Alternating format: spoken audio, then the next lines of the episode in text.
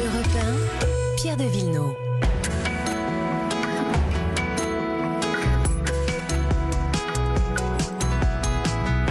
Tous les samedis, les questions d'environnement et de patrimoine. Le patrimoine dans un instant. Bonjour Lord d'Autriche. Bonjour.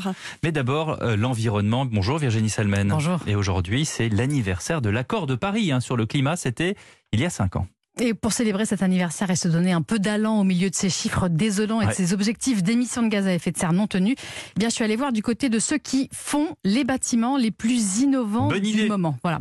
Je vous emmène dans le 13e arrondissement de Paris où un petit immeuble tout vert vient d'être livré il y a à peine quelques mois. C'était un parking, donc c'était du bitume sur une toute petite parcelle et l'architecte Manuel Gautran s'est donné le défi d'arracher ce sol imperméable pour remettre de la terre et des plantes partout où c'était possible. Mais comment on peut à la fois construire un immeuble en plein Paris et replanter Eh bien, en plantant justement sur l'immeuble. Alors, ça ne ressemble pas euh, au musée du Quai Branly. Là, ce sont d'immenses jardinières qui sont arrimées à chaque fenêtre.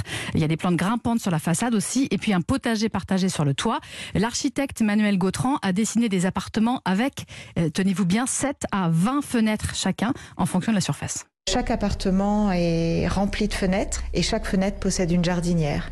Donc en tout dans le projet, on a plus de 300 jardinières pour 20 logements, ce qui est énorme. Je pense ici, il y en a une quinzaine de jardinières rien que pour cet appartement. En tout, on a 6000 plantes. Donc là, c'est un appartement de 78 mètres carrés, 15 jardinières très Ah profondes, des carrés de à peu près 70 cm de côté environ. C'est pas des petits bacs à fleurs. hein. Hmm. Et pour que ça marche, donc, il y a un système d'arrosage automatique, un goutte à goutte, et tout est pensé. Le local commercial du rez-de-chaussée sert à financer l'arrosage et même les charges de copropriété. Et à quoi ça sert toute cette végétation sauf pour la déco Alors, vous avez entendu parler des îlots de chaleur en ville, de tous ces bâtiments en pierre qui gardent et qui redistribuent la chaleur, notamment la nuit, ce qui fait que dans les centres urbains, il fait encore plus chaud Mhm. qu'ailleurs euh, en été. Eh bien, si vous remplacez la pierre par- de la terre humide, eh bien, vous faites baisser la température en ville Eh et, oui. bien sûr, cerise sur le gâteau, vous fournissez de la nourriture aux insectes et aux oiseaux. Mais question, ce sont des logements haut de gamme? Alors, c'est un immeuble dans Paris intramuros quand même, hein, mais les concepteurs ont réussi à rester dans des budgets contraints, à la sueur de leur front visiblement.